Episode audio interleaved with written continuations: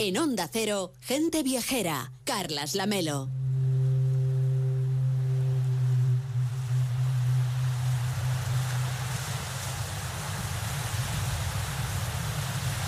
Pocos lugares como este en el que nos encontramos ahora, gracias a la magia de la radio, claro, pueden evocar la lejanía, me gustaría a mí estar aquí. Evocar la lejanía, la aventura, la emoción y el descubrimiento del Cabo de Hornos, un extremo meridional de América, en el verdadero fin del mundo, un destino de un viaje fabuloso que muchos desearíamos emprender alguna vez en la vida. Y allí ha estado Ángel Martínez Bermejo. ¿Qué tal, Ángel? ¿Cómo estás? Buenos días. Buenos días, Carlas. Imagino que para ti llegar hasta el Cabo de Hornos fue una culminación seguramente de un sueño viajero. Sí, por supuesto, para mí y para todos los que lo han los que han conseguido llegar a esta meca viajera, porque la verdad que nadie salta a un barco que viaja al Cabo de Hornos sin haberlo deseado mucho tiempo, sin haber seguido el itinerario sobre un mapa, sin haber leído sobre las aventuras de los marinos que se enfrentaban a las aguas tempestuosas que bañan este extremo meridional de América. Yo tuve la ocasión de viajar con los cruceros australis y recuerdo perfectamente la emoción y las caras alegres de los pasajeros que estábamos en a pesar del viento cuando salimos del puerto chileno de Punta Arenas y enfilamos el estrecho de Magallanes. No todos los días navegas por este estrecho que durante siglos ha sido sinónimo de aventura y lejanía y además sabiendo cuál es el destino de tu viaje. Claro, además antes era mucho más complicado, es mucho más confortable hacerlo en un barco de cruceros moderno, ¿no? Sí, efectivamente, porque es un, en un barco como este que sí, efectivamente se navega por el estrecho de Magallanes, por el canal del Beagle, rumbo al extremo del continente, hacia lugares donde no llega casi nadie. Sí, efectivamente, reviviendo las aventuras de Magallanes, de Drake, de Darwin y tantos otros, pero con el pequeño detalle de que sin las penalidades que pasaron ellos. Este realmente es un viaje de conocimiento y emociones y puedo decir que es un verdadero privilegio alcanzar los bosques más meridionales del planeta, glaciares que se hunden en el mar, islotes poblados por miles de aves y por supuesto el Cabo de Hornos y siempre en la compañía de guías expertos. Porque ¿cuánto dura un viaje hasta el Cabo de Hornos? Bueno, la aventura de Al Cabo de Hornos entra dentro de una navegación que incluye cuatro noches entre Punta Arenas en Chile y Ushuaia en Argentina o viceversa. Se navega por los canales patagónicos por, los que, por lo que siempre hay tierra a la vista y cada día hay uno o dos descensos a tierra, siempre que las condiciones de seguridad lo permitan, porque aquí el tiempo es el factor fundamental. Y por eso estos viajes solo se llevan a cabo entre septiembre y abril, digamos que en el verano austral. O sea, que es un viaje para dentro de seis meses por lo menos, ¿no? Hay que organizarlo con un poquito de tiempo. Sí, sí, y aparte ahora si reservas hay una buena promoción con un importante descuento que por supuesto es para los que reservan con tiempo para la temporada que viene. Por eso no estamos allí porque ahora no es el momento. Tendré que esperar seis meses. Bueno, cuéntanos cómo es ese viaje, a dónde se llega y sobre todo qué podemos encontrar en ese extremo meridional de América, en lo que se conoce como el fin del mundo. Pues saliendo de Punta Arenas se viaja toda la noche por el estrecho de Magallanes y el día siguiente el amanecer nos sorprende en la bella Ainsworth, dentro del Parque Nacional Alberto de Agostini, que es un lugar remoto al que solo llegan los cruceros australis y algún barco privado. Salir a cubierta es como encontrarse con la primera mañana del mundo.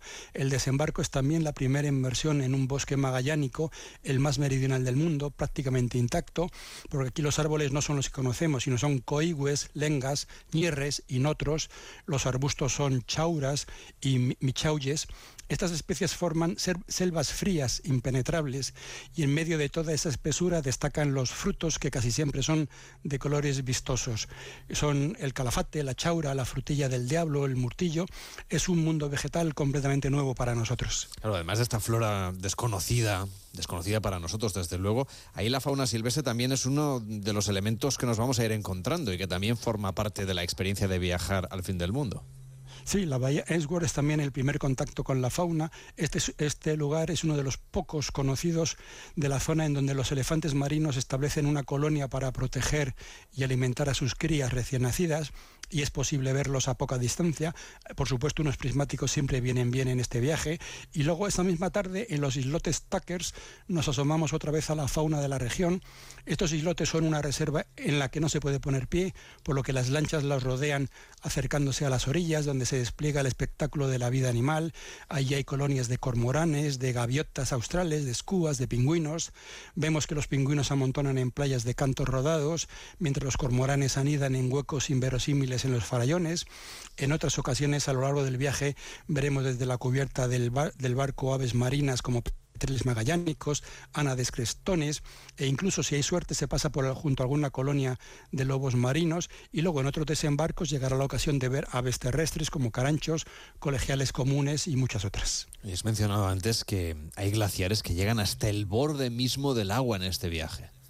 Sí, y además el, el, viaje continúa por los canales patagónicos, algunos de muy pocos centenares de metros de anchura, por lo que siempre efectivamente hay tierra a la vista, y vamos a ver rocas peladas y erosionadas, crestas puntiagudas, bahías profundas y los glaciares, que efectivamente llegan hasta el mar y que Darwin cuando anduvo por estas tierras describió como Niágaras congelados.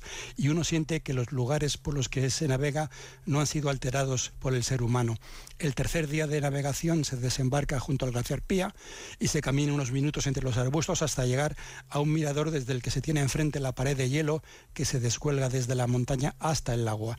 Y es fascinante observar tan desde tan cerca esta masa viva de hielo y cuando estábamos allí oímos crujir el interior del glaciar y una masa que resultaba difícil de medir se desgajó y cayó sobre el agua del canal con un estrépito sordo que retumbó en el aire cargado de nubes, cayó a plomo, se hundió y a los pocos segundos afloró una parte, poco después la ola formada por la caída llegó suavemente hasta la orilla y todo se llenó de témpanos de diferentes tamaños y la bahía tomó la apariencia, como decía Darwin, de pequeños océanos árticos. Me parece que se va combinando para que las emociones no vayan un poco increciendo en este viaje.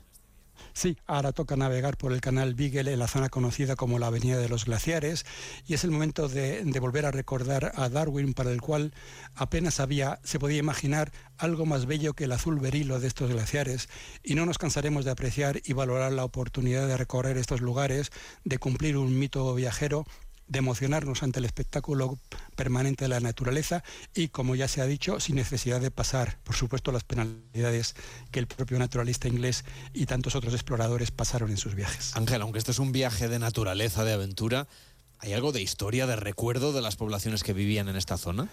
Sí, bueno, en el cuarto día se llega a la Bahía Bulaya, que es uno de los lugares con mayor carga histórica de toda la región, porque es uno de los rincones más protegidos y con una más extensión llana. Por eso ahí fue uno de los centros habitados por los yámanas.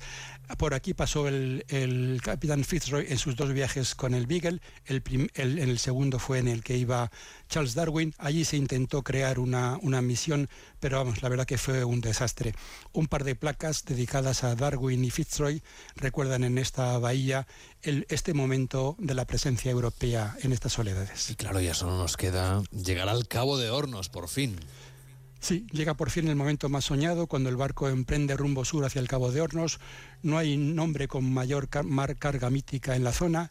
Es el lugar que da sentido a llamarla el fin del mundo. El hecho de que no podamos llegar en avión, que como mínimo el viaje implique tres días de navegación, añade un punto de emoción a este momento. Aquí las aguas se vuelven cada vez más salvajes y a veces el desembarco no se puede llevar a cabo por medidas de seguridad. Pero si el capitán lo aprueba, se descienden las lanchas, el equipo revisa la zona para garantizar la seguridad y entonces se inicia la bajada. El pulso se acelera con una corta travesía para acercarse a una pared de piedra donde, que se tiene enfrente, se sube una escalera y allí de repente está el faro y el monumento al albatros. El aire azota el lugar de forma permanente y solo hay hierbas y, y juncos que lo soporten. Hay un farero con su familia que pasan un año entero sin salir de la isla y su único contacto físico con el resto del mundo es el que tienen con los barcos de habituallamiento y los pasajeros de los barcos que llegan hasta aquí.